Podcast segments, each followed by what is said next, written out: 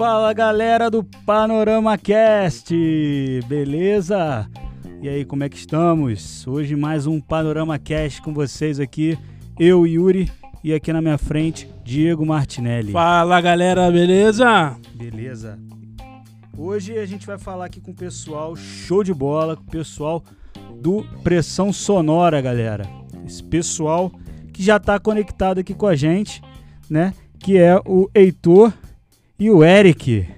Beleza, pessoal? Fala aí, rapaziada, tranquilão? Pô, mó, obrigado aí pelo convite. Uma satisfação estar participando aqui com vocês. Acho. E vamos lá falar de rock. Vamos falar de rock hoje, hein? É isso aí. A gente, a gente vai tentar falar o que a gente costuma zoar, que a gente fala das notícias mais quentes do mundo da música, mas hoje a gente vai só falar o que, que tá rolando por aí. E também temos aí Vitor Rafael, nosso camarada do, pod, do Panorama Cast aqui. E aí, Vitão? Seja muito E aí, bem-vindo. rapaziada, beleza? Então, gente, vamos começar aqui já, né? É, com a pergunta que normalmente a gente faz aí no início. Como é que surgiu essa ideia de vocês, cara, de criarem esse podcast que é o Pressão Sonora, que fala aí da novidade, né, no mundo do, do rock, né? Como é que vocês tiveram essa ideia aí de, pô, vamos criar um podcast? Como é que surgiu isso? Conta pra gente aí. Acho que é, Fala aí você. é porque a gente já tentou isso há mu- muitas vezes, né? Eu acho que já é a nossa terceira tentativa, digamos assim, não tenho certeza. Eu sei que a gente lançou dois pilotos aproximadamente dois anos, assim, antes do, do advento do podcast, digamos assim, né? Quando, quando pouca gente fazia ainda. E o Eric sempre falava que é o que todo mundo fala, esse ano é o ano do podcast. A gente tem que entrar nessa. E a gente sempre tentava entrar e meio que deixava cair. E, cara, nessa pandemia, o, a falta do que fazer meio que, que me incentivou a fazer um podcast que, na verdade, não era esse. Que era o, é um outro podcast que eu tenho sobre futebol, com os amigos flamenguistas. E no meio desse projeto de querer fazer mais coisas, eu falei, pô, Eric, se a gente botasse em prática agora, já que eu, eu peguei o jeito de fazer o bagulho, que a gente tá mais experiente, digamos assim, né? Por que, que tu acha de a gente fazer o nosso projeto de, de rock, de música agora? Ele falou, ah, então, então é esse, esse é o momento certo. E se mostrou ser mesmo, porque agora a gente conseguiu manter, já vai fazer o que, meio ano já, né, que a gente tá aí. E É, dessa vez até tá sendo mais, pô. bastante regular. É, dessa vez tá sendo regular, o que não foi nos nas duas primeiras tentativas. Mas vocês fazem, vocês colocam quanto tempo o, o podcast de vocês lá, de uma de semana em semana ou da- é mais espaçado? Como é que é? Como é que é isso aí, pessoal? Seguir aí. É, a, cada, a cada duas semanas a gente lança episódio novo. Então, a gente começou, se eu não me engano, foi em dezembro que saiu o primeiro. O resto já foi esse ano, né? É, aí a cada duas semanas a gente lança um episódio novo lá. Então não tem tantos ainda assim, mas já tem mais de meio ano que a gente tá fazendo aí. É, eu acho que o nosso segundo episódio foi tipo dia 25, Natal, tá ligado? Foi uma parada. É, pode crer. Maneiro, maneiro, maneiro. Show. Então. E aí, mas é. Então por que rock? É porque vocês gostam de rock mesmo, né? Você falou que você tinha, ia ter um Sim, canal sim. de futebol, aí vocês estão fazendo rock porque vocês gostam de rock, né? É porque no futebol a gente diverge, porque eu sou flamenguista, ele é tricolor, aí a porrada come, então não dá pra fazer nada, nada Aí muito Aí fica complicado, centrado. hein? Mas no rock é uma parada que a gente se encontra. Talvez não, não tão estilo, né? A gente não é. Digamos que a única banda que a gente gosta em comum, tipo, de ser muito fã é o System, mas ele é mais extremo, eu sou um pouco mais soft, mas é rock. Rock meio que une a gente. Ah, show, cara. E a gente sempre falou de rock pra caramba, né? A gente já se conhece há mó tempão, tem uns 10 anos que a gente se conhece, sempre foi um assunto que a gente falou bastante, sim. E como ele falou, a gente já tinha tentado ter podcast antes, então foi meio natural ter um podcast que falando de rock, né? Basicamente a gente só grava o que a gente já conversa mesmo e coloca lá. Ah, show. É. Eu, eu vi um, um dos episódios de vocês que vocês falaram aí, pô, achei bem bacana, bem emblemático aí do molejão. É, e aí, eu queria saber com vocês, assim, o que que fez vocês efetivamente escolherem, é, além do gosto de vocês, é claro, mas pensar num podcast de rock no momento em que, se a gente for analisar aí o cenário musical nacional, o rock tá tão embaixo, assim, se seria efetivamente por, por realização pessoal? O que que fez vocês escolherem o rock para um podcast? Cara, como eu te falei, a gente já troca ideia disso normalmente. Então, pra gente é natural falar a respeito desse assunto. E a gente leva o podcast como hobby mesmo, assim. A gente faz sem muita pretensão de grande coisa. A gente sabe que é um público bem nichado, que nem você disse, né? O rock não tá em alta. Mas a gente faz por fazer, cara. Porque é, é uma realização pessoal nossa de falar desse assunto e de estar tá fazendo podcast, sabe? Esse é o mais importante, né, cara? Você tem que ficar É, e, tam- feliz. e também, como fazer- tu falou, hoje é um, um cenário em que o rock não tá em evidência. Então, acho que parte da gente que curte querer levar isso de alguma Exato. forma, né, pra, pra mais gente. É uma forma de resistência. Com certeza. Mas vocês pensam em colocar algum outro gênero no podcast de vocês ou realmente só falar de rock? Cara, então, nosso último episódio completo, né, foi um especial do Dia do Rock, onde a gente não falou de rock. Tipo, a gente não tinha bolado uma pauta especial pra isso. Eu falei, pô, se a gente sentar pra falar em quantos shows bizarros que a gente foi, sei lá, de. de... Porra, do, do molejo aí, igual o amigo falou, porra, bonde das tronas, isso daí fica mais pro Eric. A gente foi em show de Alba? Aí é um episódio de uma hora a gente falando da nossa experiência desde criança, que a gente ouvia muito pop por causa da mix, de rádio. E a gente não. Eu, eu não sou excludente, eu, eu aprendi a perder meu preconceito musical, então eu, eu ouço de tudo, de verdade mesmo. Então, não, sem portas fechadas. Acho que acaba sendo foco, porque não tem como. é, Nós dois somos dois camisa preta que, É. que é uma parada que é, que é mais forte na gente, mas eu não fecho portas, não. É, o Vitão também é camisa preta lá, tá com a camisa do Guns, né, Vitão? É, aí. hoje, hoje veio Legal, né? Isso aí, mano. Falou em rock and roll, tem que vir Guns N' Roses aqui, não pode faltar. Ah, com, caráter, né? com certeza, com certeza. Cara, outra pergunta aqui. É, indo pra esse lado aí do rock, né? Na verdade, do roqueiro raiz, né? O cara, pô, que anda de camisa preta, né? Que, pô, tá no show de rock metal. E a gente. é, na verdade, a gente tem uma visão aí de que o roqueiro raiz ele sofre um preconceito aí, né? do- na, na atualidade. Vocês é, já sofreram algum tipo de preconceito é, relacionado a isso? Tipo, ah, pô, eu sou roqueiro e tal, e o meu jeito é assim, e, e chegar em algum lugar alguém, e sofrer esse tipo de preconceito? Ou, ou nunca teve nada a ver com isso e todo mundo na paz com isso, na- nenhum problema? Mas preconceito, talvez, tipo, preconceito às vezes pesa muito, né? Tipo, uma palavra que parece que tá falando de, de causas mais, mais pesadas, mas eu acho que o máximo é rapaziada olhar, tipo, meio torto, sabe? O cabeludão, assim, chegando no churrasco, camisa do, do Metallica, nada a ver, sabe? Mas de, de, de ficar falando merda, eu acho que comigo, pelo menos, não. Ah, comigo também não, cara. Esse lance de cabelo, assim, quando eu comecei a deixar o cabelo crescer, eu tinha, tenho que ouvir muita piadinha de Wesley Safadão, essas coisas aí. Mas. Fala muito com família, né? Com família é inevitável. É, família. Família é impossível. Sempre que. Eu, qualquer, até hoje, assim, sempre que me- qualquer pessoa da minha família me vê, pergunta quando é que eu vou cortar o cabelo. Aí eu comecei a deixar a barba crescer recentemente também, é a mesma história. Mas sei lá, acho que faz parte do, do que a gente quer também fazer, né? Tipo, como é uma contracultura, acho que faz parte. Quando a gente ouve esse tipo de comentário assim, isso dá mais força pra continuar sendo diferentão e segue o baile aí. Mas eu queria inverter a lógica do, do roqueiro raiz aí do preconceito, porque que nem o Heitor falou aí, né? Um dos nossos últimos episódios a gente tava falando de outras coisas que a gente escuta sem ser rock. E o roqueiro raiz mesmo, que eu acho que a gente nem é tão roqueiro raiz É. assim, pensando por esse lado. Porque tem uns caras que pagam de truzão, assim, que geralmente são uns caras mais velhos, que são muito mente fechada, né? E que acham que o cara que curte rock ou metal tem que ouvir só aquilo ali e não pode ouvir mais nada. É, eu não sei hoje em dia muito como é que é, mas quando a gente era mais moleque, que a gente tava começando a ver negócio, a gente tinha a maior pressão de não parecer poser, né? De tipo assim, poser, pra quem não tá ligado, é os caras que Sim. fala que é roqueiro, mas não não conhece é. direito e tal. E aí tem muito preconceito do roqueiro raiz com a molecada mais nova que tá chegando, né? E aí lá no podcast, eu, pelo menos, sempre que eu falo as paradas assim, eu tento falar de um jeito mais didático pra justamente pegar essa galera mais nova que tá chegando agora.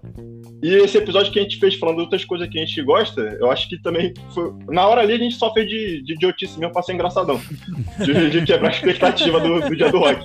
Mas no final das contas também acho que tinha essa funcionalidade, né? De mostrar que dá pra escutar outras coisas e ser mais de boa também. Mas é, cara, eu acho que ninguém é muito. Ah, tem, tem a rapaziada que é muito só trevas, mas eu acho que no Brasil é muito difícil tu ser esse tipo de, de pessoa assim que, que É. não escuta mais nada além de metal. Entendi. ah, tem, mano. Não, tem, eu sei que tem. A gente frequenta uns lugares que a gente sabe que tem, mas. O maluco escondido ouve pelo menos ali um, um Bon Jovi, uma parada assim meio que, que dá vergonha. É, pode crer. Bon Mas- Jovi, Nickelback, né? Pô, Nickelback é. show de bola, cara. Que Eu preconceito é esse, não, cara? Não, Pô, pelo preconceito de nenhum. Deus, eu acho, acho também maneiro Isso aí, o mas, Nickelback. então, mas aí, como todo roqueiro, eu quero saber de vocês. Vocês já tentaram alguma banda? Já fizeram, já se juntaram a algum grupo aí de música? Alguém toca alguma coisa? Guitarra, é Porra, baixa bateria? Manda aí. Eu só sei bater sabe palma. bater nem, é, nem, nem bater palma, sabe, na verdade. Não, tô Eu, eu cresci tocando bateria, então minha vida foi repleta de, de, de tentativa e fracasso de, de seguir numa bandinha por aí. Entrava na banda, saía. Mas sem muito sucesso também. Tocava na escola, tocava pra rapaziada, porra, música que era só tutupá, tutupá e só pra, só pra agitar mesmo. E é isso. Técnica sempre me faltou. é, empenho também faltou bastante. Mas. Mas é isso, eu sempre, sempre sabe aquela parada de, de querer ganhar na Mega Sena, mas nunca jogar, tá ligado? Era meio que isso. Eu- o meu sonho era ser músico, mas eu nunca me dediquei tanto assim pra isso, não. Ah, mas se quiser se dedicar, cara, a gente tá aqui no Estúdio Rash, beleza? Aqui no Rio de Janeiro. Então você está convidado aqui para uma hora de ensaio aqui. Você pode trazer a galera aqui, ó. Uma hora de ensaio no Estúdio Rash aqui. Rei do Merchano, pode ver. Porra, me leva junto só pra olhar, pô. Pelo Só menos. pra bater palma pra nós. Aproveitou o momento, Aproveitei aproveitou o momento pra fazer o merchan, isso aí. Isso aí. Ainda mais baterista, né? Que é, que é uma espécie rara aí, né? Então tem que Pô, aproveitar mano. duas vezes. deixa, eu, deixa eu perguntar uma parada pra vocês. Aproveitando aí que vocês falaram de, de banda já pegar um gancho. O que, que vocês escutam, falando de nome aí, de banda? Vocês falaram de System e o que mais? Rammstein, sei lá, manda aí, o que, que vocês gostam de ouvir, tanto de cenário nacional como internacional aí, pra gente saber. Vai, Eric, você que tá, você que dá moral É, pro nacional tipo, aí, você que é o. Eu, eu escuto mais banda nacional do que gringa, acredito eu. É, E aí, sei lá, é até difícil, tipo, mensurar. Eu tô com a camisa do Project 46, que é uma banda que, que o Heitor gosta também. Eu sou muito fã de Nervosa, que é uma banda de mina lá de São Paulo. Uhum. É, Torture Squad, aqui do Rio tem o Mina, Red de Minas de São Paulo, é, só pra deixar É, claro, né? Que ela é de Minas e de São Paulo. Uma banda formada por mulheres que são de São Paulo. Cara, sei lá, da- daqui do Brasil tem muita banda, assim. E de gringa, cara, acho mais clássico assim, até em comum a gente curte Megadeth, o Metallica, sei lá, mas o que a gente gosta aí em comum Iron aí. Maiden. Enfim, É. assim. aí fala que tu curte aí. É, eu acho que nacional é, é o Nervosa Verso aí, que o Kerry falou, tem a Cripta também, que surgiu dessa dissidência aí do Nervosa. É, Angra um pouquinho, um pouquinho, bem pouquinho mesmo, de nacional. Pô, Project, Sepultura, não pode esquecer Sepultura. Cultura, óbvio. Mas, cara, eu, eu acabo não me prendendo muito a uma banda, sei lá, o que eu ouvi bastante, digamos assim, álbum. Um álbum que eu ouvi bastante recentemente foi o que o Edu Falas, que lançou recentemente aí com, com Aquiles. Uma parada que eu tenho ouvido bastante. Internacional, o maluco do Rammstein. Rammstein, porra, o último álbum deles eu ouvi todo dia durante, sei lá, três meses, porque achei maravilhoso. Pô, o vocalista System. do Rammstein é muito louco, né, cara? O vocalista do Ele é Rammstein. muito louco. Pô, eu vi uma A minha, vez, assim, o cara colocou uma minha- lâmpada, uma luz na, na, na boca, né, cara? Muito ah, isso é doideira. nada. É, o é cara é muito louco, cara. Pô, o Sleep também, que a gente fez um especial aí sobre o Joey Jordison, foi uma banda que também moldou ali nossa, nossa infância. Minha banda do coração mesmo, tipo, gringa, é o Epic, é uma banda de symphonic metal que não é underground, mas é uma pouca gente conhece. Uma banda holandesa ali, holandesa alemã, de, de metal sinfônico, nada a ver. Nada a ver não, é muito foda. Se vocês puderem aí, por favor, ouçam Epic, porque tem uma base de fãs da hora aqui no Brasil. Tipo, os caras fazem show. Os caras são grandes, mas eles são grandes que fazem show no, no Circo Voador, que é onde as bandas pequenas fazem show. Então é muito foda tu ver um- uma banda com, com sete negros no, no palco, com teclado, porra, bateria grande pra caralho, uma mina muito foda cantando, gutural, e tu tá ali a dois metros deles, sabe? Pertinho. É muito, muito, muito incrível. E de nacio- É, Mas e de nacional? Que, tipo, banda que tá chegando agora, vocês têm alguma ideia? Pô, essa aqui é a banda top nacional, tá começando e, pô, vai ser um estouro. Pô, estouro é uma palavra um pouco forte, né? Falando de, de rock assim no Brasil.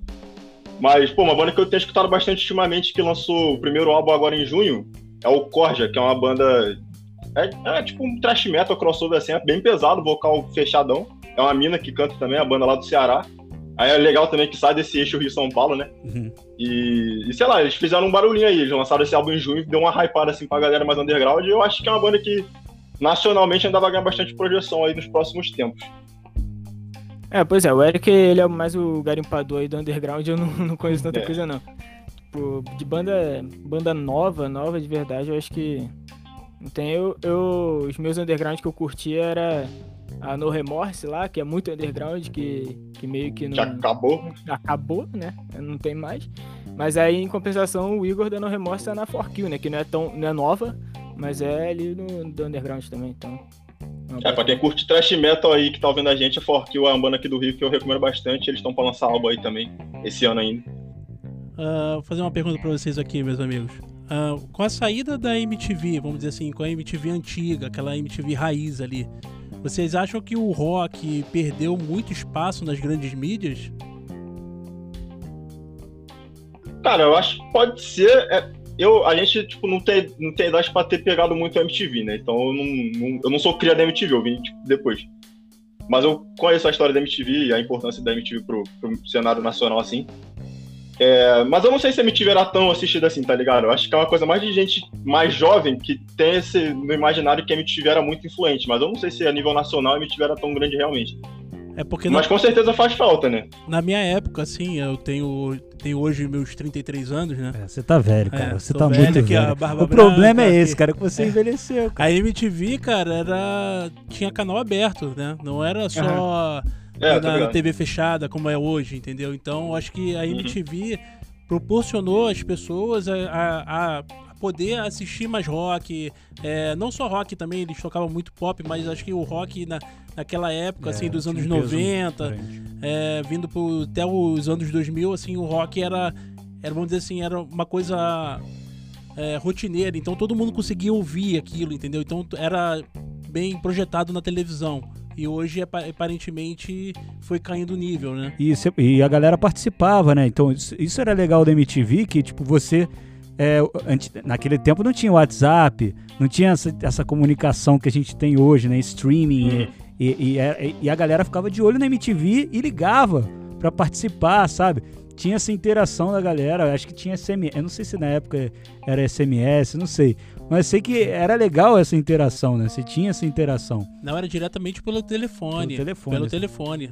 Porque não o SMS, mensagem, né? não, o SMS veio depois dos anos acho que 2000 É, o pessoal 2002. ligava pra lá e ficava interagindo. É. É, é assim, eu sou um roqueiro meio atrasado, digamos assim, então eu realmente, eu comecei a ouvir rock, igual eu falei no, no especial lá, eu acho que por volta de, de 13 anos eu comecei a ouvir rock, então realmente eu não peguei a vivência de, de MTV além do Rock Go, que eu sabia que o Rock Go Rock existia, Go então era assistia. show de Show de bola, show de Rock bola Go. Eu assistia bastante, então Algo clássico. pouco. Sempre, futebol era, veio de berço, então o Rock Go eu assistia. Rock Mas Go, né? aí, tipo, eu consumo muita coisa do Matanza, por exemplo, e o Jimmy cresceu no- na, na MTV, então eu ouço muito ele falar da importância da MTV pro, pro, pro cenário nacional e os malucos do Sepultura também, falando muito do Angra também. Então, assim, eu percebo que era um movimento absurdo. Tipo, a importância naquele momento ali era surreal. Fazendo um paralelo com a nossa época, digamos assim, uma grande mídia, grande não, porque já era rádio, mas uma parada que na nossa época influenciava a rapaziada a ouvir mais rock era a Rádio Cidade. Não a primeira, a segunda, né? Porque É. voltou ali por,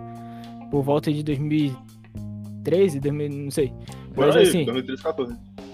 ali era. Ali era, era uma parada que foi na nossa. Que foi mais contemporâneo com a gente, que a gente sente falta, sabe? E assim, era, era muito legal. Eu, eu, eu não ouvia rádio há muito tempo, e quando a Rádio Cidade voltou, eu passei a ouvir porque é uma forma de você conhecer música nova. Tipo, até consumir uma bolha que você não conheça, porque apesar de tocar os Metallica e os Iron Maiden sempre, eles vão lançar uma banda igual o Eric falou do Ceará, que vai tocar um bagulho assim, umas bandas lá do. Da, umas bandas nórdica, nada a ver, você vai acabar conhecendo mais coisas. Mas aí, né, o que, que veio primeiro, o ovo ou a galinha? Tipo assim, a- tanto a MTV quanto a Rádio Cidade influenciou muita gente a começar a gostar de rock. E aí, quando essas coisas não tem mais, então tem menos gente curtindo. Mas também essas coisas não tem mais porque já tinha menos gente curtindo antes. Então É. nesse ciclo aí eterno. É difícil apontar qual que é o problema que começou tudo. E aí, assim, como a, como a MTV era uma parada que, por mais que fosse, igual vocês falaram, é, era uma era muito focada pra arte, eles tinham ali um, um- um foco de, de retorno financeiro. E quando isso acabou de dar, acabou. Acabou. Vamos fazer reality de, de, de ex com ex. E é isso, vamos fazer dinheiro. Na Rádio Cidade, não, ele ficou tentando voltar. Igual aconteceu na, na volta deles em 2013 ali, que teve até um puto evento na, na no, no, Barra Music. Você imagina um evento de metalheiro no Barra Music? Aquilo ali foi surreal. E aí eles voltam e acabou. Aí voltou de novo, acabou de novo. Agora tá só web rádio. Mas assim, quando, quando a parada vem de. Vem, igual você falou do. Alguém falou isso sobre ser resistência, né? É, quando, quando o bagulho vem de dentro e não visando dinheiro, eu acho que as pessoas tentam, tentam, né, manter de pé. Mas quando o dinheiro é o principal, não, não tem como. Tá, vou, vou ler aqui, cara. É, a galera tá interagindo com a gente. O pequeno mochileiro mandou: Quero um relato do primeiro moche de vocês. Boa noite a todos. Pequeno mochileiro é nosso amigo, nosso amigo Arneson. que tá com a gente também no, no rolê de, de metal. Eu falei, eu falei no meu primeiro mosh, eu não lembro qual foi o meu primeiro mosh exatamente, Eric. Tá bom, então eu vou falar qual foi o nosso primeiro mosh que foi junto. Foi junto. é... Pô, aqui no Rio antigamente tinha o Viradão Carioca, alguma coisa assim o nome. Ah, é verdade. Não sei se vocês lembram. Você lembra aí? Uhum, sim. E aí teve um. A gente mora na Baixada, né? Teve um, um ano que teve uma edição em Nova Iguaçu. E aí a gente foi, porque era gratuito, tinha umas bandas de rock lá, a gente queria começar em show assim, então foi basicamente o primeiro show de rock que a gente foi e a gente foi junto nessa época. E aí o nosso primeiro mote foi na primeira banda da noite, que é uma banda que a gente nem curte, mas era o que tava rolando. E aí foi no show do For Fun lá, que a gente teve o nosso primeiro mote. Rock, eu, como é que eu esqueci metal. dessa informação é, que o primeiro mod foi no show do For Fun? Eu não lembro. Porra, não, não, não sei também. Metalheiros, metalheiros. O pessoal falou mas o primeiro também... mosh, assim, de de curtir, eu acho que foi na banda seguinte, que foi o Raimundos, né? Aí já. O Raimundo. É, não, aí a gente aí tava ali realmente pra ver o Raimundos. Né? É, aí foi o primeiro mosh consciente, né? Tipo, digamos, ele vamos curtir essa parada aí, foi, foi no Raimundo. Então, o pessoal o falou aqui também, ó, Christian Chagas, que, pô, MTV era foda pelo que ela representava, não pela audiência. Realmente, pô, era, era outro mundo, cara. MTV tinha que voltar. Pô, João, cara, os programas de João Gordo eram. Era muito top, cara. Era muito, muito top. top. Garganta e torcicola. Canal, canal 24 na antena com bombril, o Vitor é. falando aí. Isso aí. Aí Rock Go era um clássico, o Natan falou aí pra gente também. É isso. E, cara, então, mudando um pouco, não, não mudando muito o assunto, mas eu quero saber a opinião de vocês em relação aos grandes eventos aí que a gente tem hoje, Rock in Rio, Lollapalooza, não Lollapalooza nem tanto, mas Rock in Rio tá abrindo é, espaço para outros gêneros da música estarem é, fazendo show lá. E o que, que você acha dessa integração? Eu não sei como é que fala, né? Mas está juntando outros gêneros num festival que na teoria era para ser só de rock. É, a gente tem uma opinião um pouco polêmica. Polêmica entre aspas, né? Mas eu sou a favor, assim. assim porque são sete dias de festival. Se tivesse sete dias só de rock de metal, provavelmente não teria público para encher os sete dias. E como o Heitor tava falando, a reflexão do dinheiro tá na frente e acaba que acontece dessa forma, né? Então, sei lá, cara, pra mim é só ignorar os outros dias e ficar com os dois dias de rock ali como se fosse um festival de dois, dois dias só e beleza, e dá pra curtir, né? É, a gente fala bastante disso, a gente já falou em alguns, em alguns episódios que, para mim, enquanto a Beyoncé estiver pagando a vinda do Iron Maiden, para mim tá, tá lindo, continue trazendo a Beyoncé. Eu acho que em alguns momentos é, eles perdem a mão em outras paradas, tipo, fazer uma cidade do rock enorme com 500 atrações de 500 bagulho diferente. Vários palcos né, ao mesmo tempo, um monte de palco, um monte de... É, vai do, é, vai não, do street palco, até o, o rock, né? É, o palco é uma parada que me deixa bolado porque eu não consigo consumir tudo que é. tinha e eu queria. Sair correndo assim, de um pro outro. principalmente, principalmente a distância entre é. o palco Sunset ah, é. pro palco Mundo, né? É um absurdo. E assim, correndo. antigamente a gente, a gente sabia que se você quisesse assistir o palco mundo inteiro, era só você ignorar a última banda do palco Sunset e, e ir pro palco mundo. Só que isso mudou recentemente também, então tá, tá pior ainda. Mas o que eu falava era sobre questão de, de atrações que não são musicais e acabam encarecendo o evento. Igual tem um circo dentro do bagulho. Por que, é. que tem que ter um circo para custar mais 100 reais no meu ingresso que eu quero só ver a música, sabe? É. Então aí eu não. Eu não tem roda gigante tem também, né? Tem roda Oi? gigante, tem. Montanha russa. Montanha tem escalada. Russa, tem escalada. Tem tirolesa. Olha. Eu quero ver, quero ver uma pessoa que vai vir aqui falar no, nos comentários falar assim: eu fiz tudo que tinha lá no Rock in Rio. Não dá. Não dá. Porra, não dá. Impossível. Em um dia, não dá. Acho que nem todo festival, cara. Dá pra Se fazer. tu não assistir nenhum show, talvez você consiga fazer ir todos os stands e, e fazer as paradas, mas eu acho muito difícil também, cara. E olha só, olha só, tem uma coisa, vou falar agora, não sei se foi o Heitor ou o Eric, mas tem uma coisa que eu consegui fazer no Rock in Rio que vocês não conseguiram fazer. Sabe o que, que é? Quê? Pegar o É. copo, o copo da Red Bull, que eu escutei vocês falando, Ah, se der, eu fiquei falando no episódio. Ah, a frustração do Heitor essa aí. Eu nem tentei. Eu fiquei, Eu eu, fiquei escutei, bolado, eu escutei no podcast de vocês e, e eu consegui pegar o copo Não, lá. e quem, quem, quem ouviu sabe do meu drama, né? Que eu fui no, no segundo dia, cara. Aí eu falei, ah, não vou pegar não, porque eu precisava comprar três Red Bull, eu não ia beber três. Então eu falei, pô, no semana que vem que eu venho com a galera, né? A gente compra três, e aí fica com o copo. Aí não perdi o copo, fiquei decepcionado. Inclusive fica aí a minha, minha crítica também ao Itaú, que é o patrocinador oficial ali dos brindezinhos. Pô, a pulseirinha era muito mais da hora. Você não precisava entrar em fila pra pegar pulseira, era chuva de pulseira e aquela porra ficava brilhando durante uma semana no seu quarto. Era, era muito mais legal. Não, te falar que o copo parou de funcionar, tá? Logo um tempo depois isso aí, daí então já, já imaginava. É, e me- e mesmo todos é, esses eventos grandes que acontecem de rock, por que você acha que ainda perdeu espaço, cara? Que o rock perdeu espaço na mídia? Caraca, essa essa é uma pergunta, pergunta de um milhão de dólares. É, É. Tipo, muita gente fala, é um discurso um pouco genérico, assim, mas geralmente a galera mais velha fala que faltou renovação do público de rock. Então tem esses grandes eventos aí, mas, que nem eu falei lá do Rock in Rio, é uma parada muito, muito no limite, assim, né? Tipo, os caras fazem o Rock in Rio e conseguem encher um dia, dois no máximo. E, então, sei lá, acho que esses grandes eventos, apesar de- deles existirem e de levar público, eu acho que ainda é sempre a mesma galera que tá indo sempre, sabe? Acho que faltou um pouco de uma renovação, assim. Não sei até que ponto a questão da mídia que a gente tava falando antes pode ter influenciado também, falta de espaço na mídia. Mas eu não sei, cara. Eu acho que o rock deixou de se comunicar um pouco com a galera mais nova mesmo e não teve essa renovação, né? Tipo, hoje em dia todo mundo ouve rap pra caramba, esses negócios aí que tá na moda agora. E o rock ficou meio de lado, assim, sei lá. É, eu acho que é bem isso mesmo. Deixa, deixa eu lançar uma aqui pra vocês. É, até pegando um gancho ali que a gente tava falando de Rock in Rio, né? Eu particularmente acredito que, que esse o, o Rock in Rio hoje ele ser um grande festival porque a ideia deles é fazer mais um evento de família. Eu quando Uhum. no último Rock in Rio eu vi a criança de 13 anos no Rock in Rio, entendeu? Coisa que nos primeiros, quando eu fui lá em 2000 ver o Guns, eu não, não vi isso no Rock in Rio, agora eu vejo. Mas o que, que eu queria perguntar pra vocês? Lola, Rock in Rio. O que, que vocês pensam disso? Qual que vocês acham que é o melhor? Na visão das bandas, vocês acham que as bandas preferem o Lola, preferem o Rock in Rio? Vamos, vamos botar essa, essa, essa dualidade aí no- nos festivais, para pegar a opinião de vocês um pouquinho.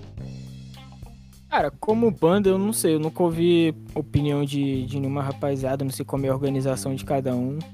É, Eu acredito que talvez por ser menos correria, apesar de ter bastante coisa, ser menos correria, o Rock in Rio ganha um, mais, mais aí uma, uma paradinha com, o Lola. Porque no Lola é muita troca de palco e tal, acho que no Rock in Rio é um pouquinho menos. Porra, pra fã, cara, eu, eu sou muito fanboy do Rock in Rio, sabe? Eu acho que o Lola é uma parada que sempre falo é que o Lola nasceu como um evento indie e em algum momento eles viram a necessidade de, de tentar crescer. E pra tentar crescer, eles botam as bandas indies que são pra nicho junto com Red Hot, sabe? Que é uma parada muito mainstream. E eu não gosto dessa, desse tipo de mistura. Eu, eu acho que é, é igual, por exemplo, eles precisaram crescer porque eles viram a necessidade de sair do, de onde eles faziam um evento que era um pouco menor pra fazer um no autódromo. E como é que você vai lotar um autódromo? Você vai precisar de uma de um Metallica, de um, de um, de um Red Hot. Eu não acho legal essa mistura em dia, sabe? Igual o Eric falou. Se a Beyoncé tá no dia dela pagando, pagando os outros dias de metal, beleza. Mas no mesmo dia, você misturar públicos que são completamente indie com público mainstream, eu acho que acaba um pouco com a experiência dos dois. Eu vou dar um exemplo no, no Rock que eu fui pra ver o Red Hot, que é uma das minhas bandas favoritas tava muito misturado, nada a ver, sabe? Tava. Era Offspring, Capital Inicial, que sempre tem, abrindo o show do, do, do Red Hot, e 30 Seconds mais. Então, era. Além dos fãs de Red Hot serem bastante modinhas, assim, 50%, ainda foi contaminado, digamos assim, com todo respeito aos fãs das outras bandas, mas foi assim, foi meio que contaminado com, com a galera que tava ali só pela selfie, sabe? E aí, isso pra, pra fã, eu imagino que um fã de uma banda indie, que quase nunca vem no Brasil, tu poder ver o show dos caras na tua frente e a rapaziada que só tá ali pelo, pra, pelo Red Hot, pelo Metallica, tá cagando, eu acho que aquilo ali, porra, aquilo deve, deve deixar muito. estragar muito a experiência. Verdade, cara. É. Fazer uma pergunta para vocês aqui, meus amigos. Qual, qual, assim, após esse evento acabar, assim, esse evento pandêmico que tá acontecendo, né, pandemia e tal, é, qual show vocês queriam voltar a assistir ou, ou assistir pela primeira vez? Essa pergunta é boa, hein? Essa pergunta é difícil, cara, porque eu, eu, tenho, eu, gosto, eu gosto muito de em show, né? Então, todas as bandas que eu ouço normalmente, eu tenho vontade de ver ao vivo a, ainda. Mesmo as que eu já vi, eu assistiria de novo, a grande maioria delas. Então, sei lá, assim, de coisa que tava marcado e, e que eu queria ir, aí seria o Violator, né? Que a gente é, tá com comprado. Que aí é uma banda de Brasília aí mais underground. É, junto com o Surra, que é outra banda também muito foda aí, tipo, mais nova aí. É, tava pra rolar no Rio e aí acabou cancelando por causa da pandemia. Esse é o que a gente quer ver, assim. Tipo, de resto que já tinha marcado aí pra rolar, não tinha nenhum que eu tava em vista, não. Fora isso, qualquer banda que vier pra cá, eu tô aceitando. Até o Lollapalooza. é. Se me derem o ingresso. Se eu tiver que pagar, eu não vou, não. Mas o.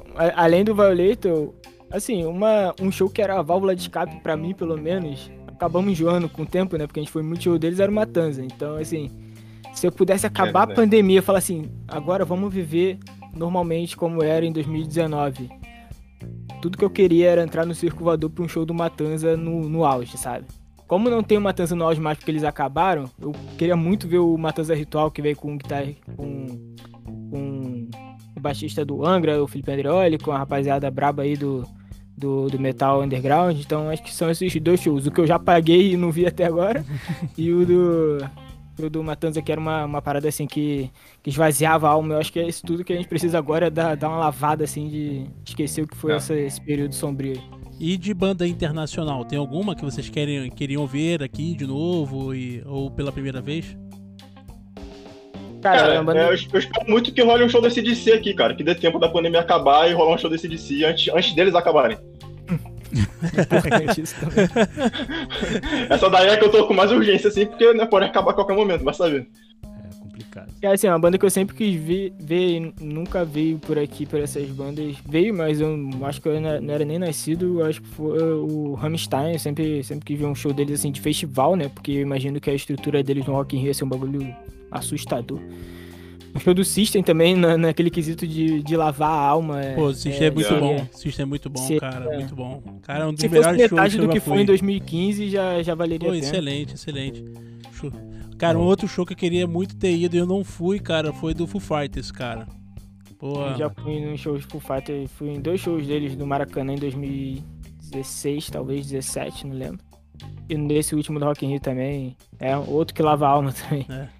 É, o pequeno mochileiro falou aí, o Violator é bom demais, referência no metal nacional. Eu, eu vou perguntar uma pra vocês, mas eu acho que vai ser só verbalização mesmo, né? Qual foi o melhor show que vocês viram no Rock in Rio? Sim, de toda essa... Todos esses que vierem que você fala assim, pô, esse foi o melhor. Na minha opinião, vou falar para vocês, foi o show do System, entendeu? O último show do System que eu fui, assim, eles até abriram pro Gans, foi absurdo na minha opinião. E na de vocês, qual que assim é o concurso que não tem, não tem melhor? Pra mim foi o do não, System, é. só que do de 2000, 2015. 2015. Mas a gente não foi no 2011, então é, por isso que 2011. é o 2015 o concurso. Mas assim, e cara, muito... esse mesmo dia teve o show do CPM gente... também que foi, que foi muito foda, né? CPM. Porque assim, a gente é muito fã de System, então acho que era fácil a gente gostar muito do show do System também. É, pegando uma banda que a gente é, gosta também, mas é menos fã assim, que não a gente não ia gostar se fizesse qualquer coisa, eu acho que eu colocaria o, o show do CPM também, entre os melhores que a gente viu. Pô, mas CP, é. CPM em 2015, cara, foi um dos melhores shows que eu vi nacional lá. Abrindo o palco é, mundo. Então. Pô, foi, foi, foi, do caralho, vamos dizer assim, né? Falou do, do, do, show do System abrindo pro Guns. É, eu acho que muita gente tem um pé atrás naquele show ali, fala que eles estavam meio, meio que ofuscados por estar tá abrindo ali. Eu acho que se tu tivesse no de 2015, acho que Mas, não, superaria. Dois, 2011 também foi bom, cara. 2011 eu tava lá no show do System Infel- É, é aquilo, né? É. Quando a gente Eu vou tá no show, a gente puxa, a gente puxa a sardinha, né? Pra, porque a gente foi. Eu, é. eu achei surreal. Porque abriu o show com a AE, AE, AO. E eu não, eu não consegui ficar em pé. Sei lá, nos próximos 30 minutos eu não conseguia olhar pro palco, porque eu tinha que me, co- me concentrar ali em ficar vivo, sabe? E era um bagulho surreal. Ah, é, rodinha punk do lado, tudo de qualquer lado, não é rodinha, né? Era, era nem uma roda, cara. era roda, roda gigante, era roda gigante ali. ro- Era, era uma parada do muito CPM louca. já tava, já tava bastante assim, mas tava mais organizado, porque ainda tava rolando o palco Sunset e tal, então deu pra curtir ali e tal. E o, outro show do CPM também foi com o Raimundos no, no último Rock in Rio, abrindo pro Foo Fighters, inclusive. Caraca, aquele show ali foi, foi uma parada assim, foi hit atrás de hit, que foi, foi legalzinho também, sabe? A galera tava mais desanimada porque era começo de tarde, tava vazio, mas assim, eu, pra quem curtiu aquela época ali, era... Porra, era... Foi um combo de, de clássico absurdo. Ve- Vendo de casa, eu queria muito ter ido no do, do Slipknot, que, que o maluco pulou É. lá de cima, aquele lá... É, de 2011 também, né? É, Esse daí, esse 2011. daí também foi, foi lendário, mas a gente não tava. Então, aí, beleza. Aí sobre álbum, show, lançamento, que, que alguma banda, pô, aconteceu a pandemia, parou, não conseguiram lançar um, um show, é, um álbum. O que, que vocês estavam esperando aí? Aí veio a pandemia e parou. E aí até agora não, não lançou. Vocês têm alguma em mente aí? Ou que lançou e se ofuscou, né? Ou que lançou e, e se ofuscou porque logo depois veio a pandemia também. Eu acho que o que foi mais marcado aí foi o Sepultura, talvez, que tenha sido o melhor álbum que eles lançaram, digamos, nessa era moderna do Sepultura, né? Não sei se o Eric concorda, talvez ele discorde. Mas, Pode, pode ser. mas foi um puta álbum que, inclusive, eles estrearam música no Rock in Rio que a gente tava lá e foi muito foda e tal. E eu, eu não era muito fã de Sepultura e eu fiquei, quando saiu esse álbum, eu fiquei assim, hum, talvez seja da hora ver esse showzinho ao vivo, né? E aí, tipo, acabou. Covid e é isso aí. Pô, tem uma banda da Suíça, que é Burning Witches. É uma banda meio recente aí, elas lançaram um álbum, porra, bom pra caralho. Eu acho que foi antes da pandemia até, mas assim, é a banda que tá começando, então pra vir pro Brasil demoraria mesmo. Não sei se teria vindo caso não tivesse a pandemia, mas eu, eu percebo que tem uma fanbase no Brasil interessante, talvez tivesse rolado. E elas já até lançaram outro álbum já nesse tempo que tá sem fazer show, já lançaram outro aí também. É uma banda que é nova e que eu gosto pra caramba, espero que venha pra cá futuramente, sim. Fora isso, não sei se teve muita não. Acho que teve muita gente que segurou o álbum, mas que acabou desistindo, porque viu que a pandemia demora mais do que o esperado e já lançou, né? Isso aí. Muita gente tentou segurar pra, pra lançar e já. Falar, ah, não, vai ser dois meses que a rapaziada não vai show, então quando a gente lançar o álbum vai ser absurdo. E aí dois meses virou dois anos e ninguém, ninguém aguentou segurar. Agora mudando um pouquinho o assunto aí. É, assunto reality show. A gente tá nessa febre aí de reality show, né? Pra tudo que é lado. Vocês acham que daria certo se tivesse um reality show, é, seja um The Voice específico só pra rock, ou até mesmo, pô, sei lá, botar um monte de roqueiro dentro de uma casa? Tu acha que daria certo? O que, que vocês acham disso aí? Porra, ia ser muito bom esse programa de rock dentro de uma casa. É. E se a temática em si, ah, se não fosse reality show entre bandas, eu acho que seria da hora largar uns metaleiros na casa, ver quem. Porrada ia comer. sem tomar banho. Porrada ia comer, com certeza. Vai ter É. cadeira voando. Acho que. Podia ser conflito de banda, né? Botava as bandas e aí a banda que fica até o final. Aí tem que fazer um show também, né? Tudo paredão, É, paredão. os caras brigavam, né? Vem É. nessa pegada aí. Ima- Reality show, eu acho que a gente fica muito com esses, essas, esses formatos, né, de Big Brother, que você tem que eliminar alguém. Ou então, igual foi o próprio Superstar, que era de banda, era legalzinho. É, mas a gente sabe Superstar. que acaba, É. acaba pesando pra, pra algo que é mais comercial que, e tal. deu- É, que parou, Sei lá, né? eu achei. Superstar parou, né? Parou na Globo. É, Só The É, Voice. acabou, acabou. Virou acabou, pop. acabou virou na o quê? segunda temporada, terceira, sei lá. Virou que Popstar, sei lá, alguma coisa assim que Não, foi com mas- os famosos. Morreu Ah, depois, não, é, né? virou isso aí do Popstar com os Virou, famosos, eu virou. É. Superstar. É, ou, Superstar. ou era Popstar e virou É, Superstar, ou é, era Superstar. alguma coisa assim. Foi uma É. coisa- Assim, o que Ah, eu acharia né? interessante de reality, não seria um reality porque não ia ter esse lance de, de premiação e de eliminação, seria, sei lá, pegar uma banda e fazer. Seria meio documental, sabe? Tacar uma banda numa casa e falar assim, agora vocês só saem daí quando vocês fizerem um álbum muito foda, amigo. É. E aí ia ter briga de ego e tal, não sei o quê. Não sei se seria tão, tão legal, mas. Podia fazer. É, eu acho que seria maneiro. Tipo assim, comercialmente eu acho que no, É. televisão aberta não, não rolava, mas numa TV fechada os caras metessem uma dessa. A MTV Igual- poderia fazer um negócio desse assim, mesmo sendo não a MTV de antigamente, mas acho que caberia, tá ligado? de a gente, falando a gente falando do System. O System tem muito conflito político dentro da banda, sabe? E até de, de ego. A gente não sabe porque que a banda parou de lançar álbum do nada. Então imagine, se depois de 10 anos dos caras separados, você tacar os quatro numa, numa, numa casa, porra, câmera, microfone, e aí vocês vão se resolver, mano. E Agora os fãs vão entender por que, que vocês ficaram 10 anos tretadinho aí de birrinha e tal, não sei o que. Seria, seria legal. É, aí, na MTV tem o, rea- o reality, né? De férias com ex-baixistas. O Gabriel, o Gabriel mandou aqui, ó. Big Rock Brasil, daria merda com certeza aí. É. Os caras Botar os fazer um cavaleira- de férias com a ex-banda. De férias É. com a ex-banda, bota os cavaleiros lá, se encontrando Com com o André Sepultura, os caras. Eu dou Falasque com o Angra, e a gente vê o que que acontece. Porra, o do Angra Verso ia ser muito foda. Falasque com, com Aquiles, Edu, ia ser muito louco. Ah, vamos seguir nessa linha polêmica, né? Vamos dizer assim. Ah, vocês acham que com as atitudes de roqueiros do, do passado, é, fazendo menções a drogas e outras coisas, né? Ilícitas, vocês acham que, que com isso pode ter meio que acabando com, vamos dizer assim, com o rock? Ou vocês acham que isso não tem nada a ver? Acho que não, cara. Eu acho que muita gente consome muita música hoje em dia que fala sobre essas coisas, mas que passa batido por ser uma música que eles estão acostumados a ouvir, sabe? Acho que é, que é normal. Eu acho que, que depende do nicho, é, é uma parada. É. Por exemplo, o Motley Crue falava muito de, de drogas, sexo e rock and roll, e girls, girls, girls. Mas não é, né, toda banda que falava por isso, então Não, falava sobre Cara, eu isso. acho que pode ser até o contrário, assim, porque teve um, na, na década de 80 nos Estados Unidos a galera tentou censurar as bandas de, de rock da época lá. Que eram bem sexualizadas, né? Tipo o Motley Crue que ele disse. E aí rolou um- todo um processo lá jurídico e tal, e obrigaram a- a- essas bandas a colocar um selo lá no- na capa, tipo de censura lá pra falar que aquilo lá não era apropriado pra menores. É, tem documentário que fala sobre isso.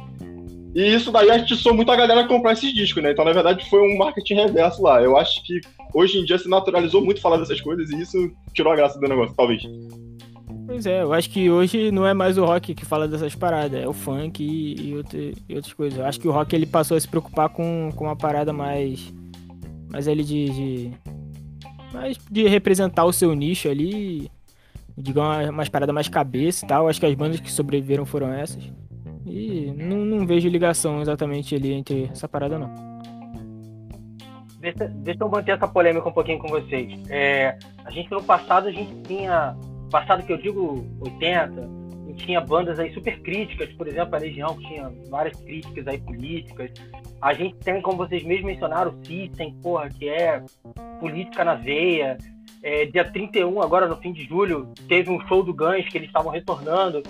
É, e aí eles colocaram, começaram o show fazendo várias críticas aí a questão do, do americano não estar se vacinando, fazendo incentivo à, à vacinação em massa. Por que, que eu estou falando isso para vocês?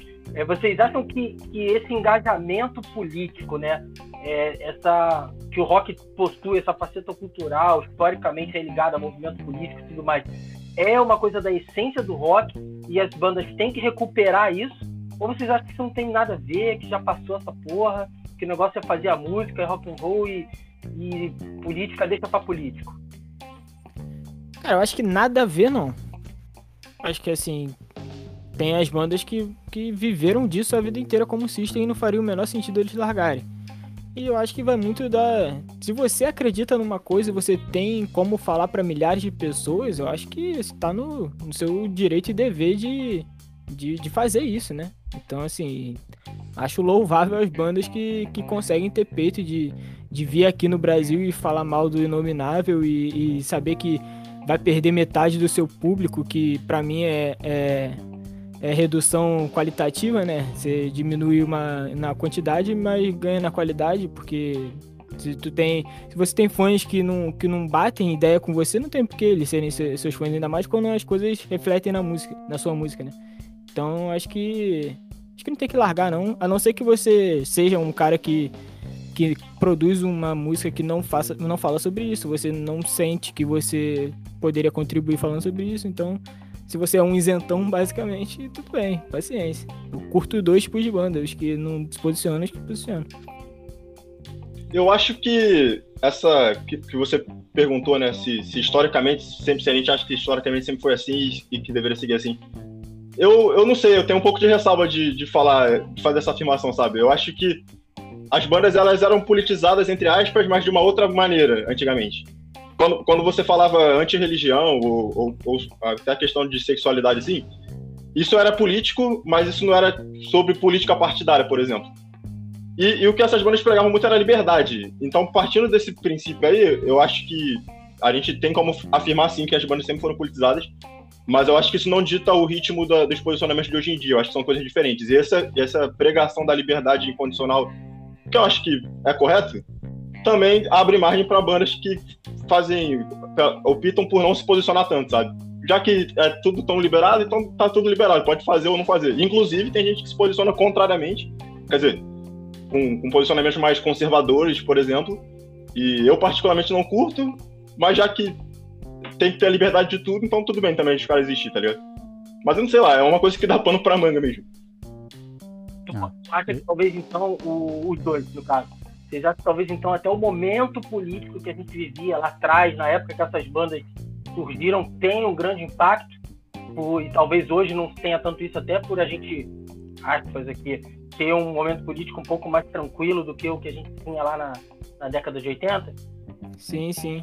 Eu acho que pode ser, cara.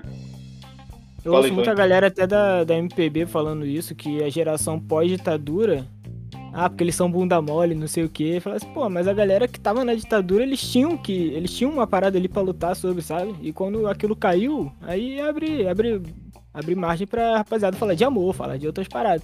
Eu acho que, que vai muito disso. Eu acho que talvez naquela época que o rock era muito marginalizado, talvez não porque os caras já falassem sobre, sobre porra, sei lá, não que os caras fossem críticos ao sistema, eles poderiam estar ali tocando com distorção e falando sobre as mesmas coisas que os músicos de blues falavam. Só que era visto como sujo, como como como como como ruim, como algo que fica à margem da, da sociedade. E para isso eles falaram, pô, mano, a gente aqui tá igual, tá, nós somos igual, igual a vocês e, e colocavam isso nas músicas quanto sistema. Assim, não, não vivi o passado para afirmar que era isso, né? Mas eu acho que vai muito disso de, de contexto histórico também. E eu acho que essas bandas dessa época, conforme elas ficaram grandes, e a gente tem grandes bandas dessa época, né? Aí falando especificamente de Brasil, assim, eu acho que a galera se desconectou muito da, da realidade, porque ficou, sei lá, quando tu começa a ganhar dinheiro, tu se desconecta mesmo, né, das coisas. Eu acho que isso pode ter acontecido, então acho que faltou um pouco essa passagem de bastão também. Tipo, no underground tem muita banda que se posiciona politicamente hoje, como o Project 46. Mas no mainstream, cara, eu acho que não tem tanta banda nova no mainstream no Brasil. E acho que tiveram, que são dessa época, como eu falei, acho que elas se descolaram da realidade. Então, por isso, talvez não tenha tanto posicionamento mais hoje em dia. Sim, acho que até o próprio Sepultura, né, que, que tinha uma parada assim, não sei se foi devido à saída dos Cavaleiros, mas hoje em dia é uma parada completamente diferente. É uma temática ali de, de não sei o que, do quadro, é uma parada muito cabeça que não, não, não é nada. Mais é filosófico, nada né? É, filosófico. E assim, o System, eu acho que eles nunca vão perder essa veia, porque a causa deles é um bagulho que não se resolve nunca. Então eles estão vivendo, eles estão sofrendo para sempre. Não é porque eles ficaram milionários que reconheceram que, que o povo deles foi dizimado, sabe? Eles continuam nessa luta para sempre. Então aí é uma banda que, que eu acho que não tem como se desgarrar dessa temática e qualquer coisa que os caras façam vai ser com, com, com a mão, com o pé, com o corpo inteiro né, dentro dessa, dessa questão política. Show. Beleza. Não, então, e agora sobre o podcast de vocês, é, eu queria saber, assim, a expectativa de vocês sobre o podcast, né? É, as críticas que vocês recebem, é, os fãs, o retorno dos fãs. É, e se vocês têm uma, uma visão futura, cara, é, é, isso aí, eu acho que vai dar certo, podcast pra frente e é isso que a gente quer fazer. Ou como vocês disseram no início também, cara, a gente criou isso aqui como um hobby, né? A gente gosta de falar disso, vamos fazer sem ter uma perspectiva futura.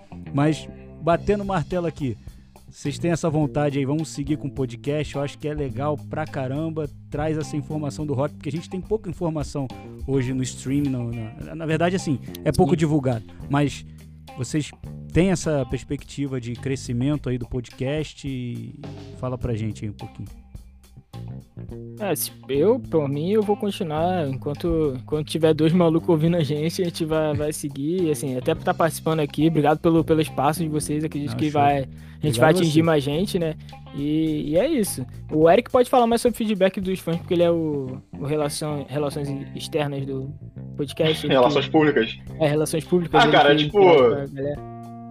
Geralmente a gente recebe feedbacks positivos, cara. Acho que a galera pega a nossa vibe de falar de uma forma mais informal. A gente não é especialista de nada, nem tem pretensão de ser, né? Uhum. Como eu já falei no começo, a gente faz um negócio que a gente gosta de fazer, a gente gosta de falar sobre isso, então a gente tá fazendo lá.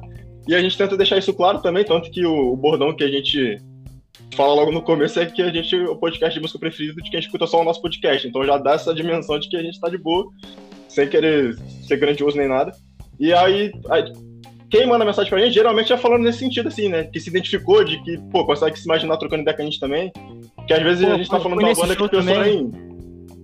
É, às vezes a gente tá falando de, algum, de uma banda assim que a pessoa nem conhece muito, mas ela se diverte só porque a gente tá falando do nosso jeito lá. A gente mesmo fala às vezes de uma banda que a gente não conhece muito, porque a ideia é só você trocar ideia mesmo, tá ligado? Sem muita pretensão. E sobre planos futuros, cara, a gente tem pensado sobre tentar convidar gente de banda pra participar.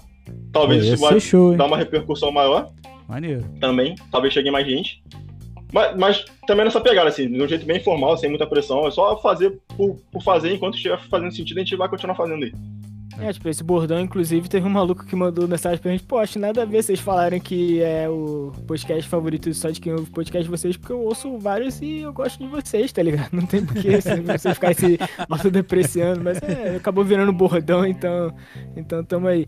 E é isso, convidar, a gente quer conversar com uma rapaziada, mas, tipo, não é porque a gente vai querer conversar com a, com a galera que a gente não gosta, é, é como você tem oportunidade, você tenta falar com, com, a, com a galera que tu gosta, que tu vai em show e tal, é isso que a gente pretende fazer. Nada. Não vamos se vender, não. Vamos continuar underground. É, isso aí. Não, beleza. E, cara, aproveitando então o, gancho, vocês divulguem aí suas, suas redes sociais, né? Como é que o pessoal escuta aí o Pressão Sonora. Bom, Sei. essa função aí é do Heitor. Pô, mas tu sabe que eu sempre esqueço, né? Que agora eu não Pô, cara, no Instagram é Pressão Sonora Oficial, com as notícias mais quentes do mundo da música. Todo dia a gente posta alguma notícia lá de alguma banda que tá lançando alguma coisa e tal. É, do Twitter, a gente quase não usa o Twitter. é, É. Como é que é o Twitter? Nem lembro do Twitter agora. Qual é Pressão é? sonora TT. Isso aí, Pressão Sonora TT. Segue a gente lá, qualquer hora dessa a gente fala alguma coisa. E é isso, cara. Tem uma playlist no Spotify também, que o Heitor é o nosso editor, então ele faz as trilhas sonoras toda lá. E aí ele atualiza sempre a playlist com, com as músicas que a gente bota nos episódios. Playlist Pressão Sonora, tem só no Spotify, não tem nenhuma outra. Aí se você não usa Spotify, me desculpa. Mas Paciência. tá lá só no Spotify. e é isso, cara. É assim que você encontra a gente. É, tipo. Eu. Esqueci o que eu ia falar. A gente tem um e-mail também, né? Que ninguém manda e-mail, mas É, mas- mandar um e-mail. É. Podcast pressão sonora.gmail.com. Se quiser mandar um patrocínio aí pra gente, porra, manda Ó, lá. tem que botar a caixa postal aí, cara. Tem que falar da caixa postal, o pessoal mandar presentinho, pô. É, é. Cadê? Ah, Cara, tem umas bandas que mandam DM pra gente, às vezes, assim, perguntando como é que faz pra mandar material pra gente falar a respeito. Pô, Só que a gente não, não tem essas coisas, né? Porque a gente só fala do bagulho que a gente curte mesmo, faz na bagulho de fã. E aí eu só respondo lá que não precisa mandar nada. Só tipo, tem no Spotify, eu escuto lá e beleza. Quando tiver coisa nova, eu posto lá e divulgo. Não, Gente, Mas, muito- sei lá, quem quiser mandar pra gente, a gente não tem caixa postal, não. Mas quem quiser mandar aí, mandar mensagem pra gente que a gente combina. Pega até na casa de vocês. Manda o Uber, manda Uber, manda táxi, manda o que for. É. O importante é chegar. Isso aí. Bom, galera, eu vou agradecer aqui, né, a presença de vocês, cara. Foi um papo muito bacana. É, e pedir aí pro, pros ouvintes aí, pra galera que segue a gente, pra também seguir o, o, o Pressão Sonora, cara. Os caras mandam muito, é notícia toda hora. Segue no Instagram também, porque no Instagram eles colocam sempre uma novidade. Tem uma banda nova, pum, aconteceu alguma coisa, eles postam lá também, tá? Então eu queria agradecer aí, Eric e Heitor, a presença de vocês, cara. Foi um papo show de bola. Diegão, quer agradecer aí também? Quero agradecer eles aí pela, pela presença. Que assim, mesmo com esse evento pandêmico, espero vocês aqui, ó. É, a Aqui, gente pode ó, marcar um aqui, dia ó, aqui, é isso No aí. estúdio Racha junto com a gente aqui. É, tá? inclusive Estúdio Rash, cara, vou ter que fazer o Mechan também, né? Estúdio Rash, É nosso isso. patrocinador aqui, beleza? Esse estúdio maravilhoso aqui no Rio de Janeiro. Rua José Bonifácio, próximo do Norte Shopping, 772, pode vir, manda direct, manda mensagem, tem lá no no arroba Estúdio Rash, beleza? Então, é isso, cara. Vitor, tem alguma coisa para dizer? Só agradecer a, a galera aí, pô, papo de altíssimo nível, entendeu? E também mencionar aí, Martinelli gostou aí do meu bordão, né? De evento pandêmico. tu fala isso todo dia, cara. É, Vitão é evento Tá pandêmico. Também agradecer Não, o pessoal mas, que, que mandou mensagem aqui, cara. O Daniel também, ó. Salve podcast Setor Norte. Aí, Setor Norte. É, o, pra- o podcast Setor Norte é de onde surgiu o Pressão Sonora, porque foi o que eu falei que a gente começou o, o podcast sobre, sobre Flamengo, né? Porque Ah, ninguém compra jogo, então acabava entendi, o jogo, a agora gente tava falando no WhatsApp pra caramba. Eu falei, pô, mano, vamos fazer um podcast aí, tem coisa pra cacete pra gente falar, e aí tamo aí até hoje. E nesse meio surgiu o Pressão Sonora, então um abraço aí pro, pra rapaziada do Setor Norte que tá assistindo a gente aqui. Ah, beleza. Então é isso, gente. Panorama Cash, Pressão Sonora. E um forte abraço aí a todos. E continuem seguindo a gente em todas as redes sociais. O Panorama Cash está no YouTube e no Instagram. E no Spotify também, beleza? Então é isso, gente. Um forte abraço a todos e valeu! Valeu, galera. Valeu, galera. Valeu.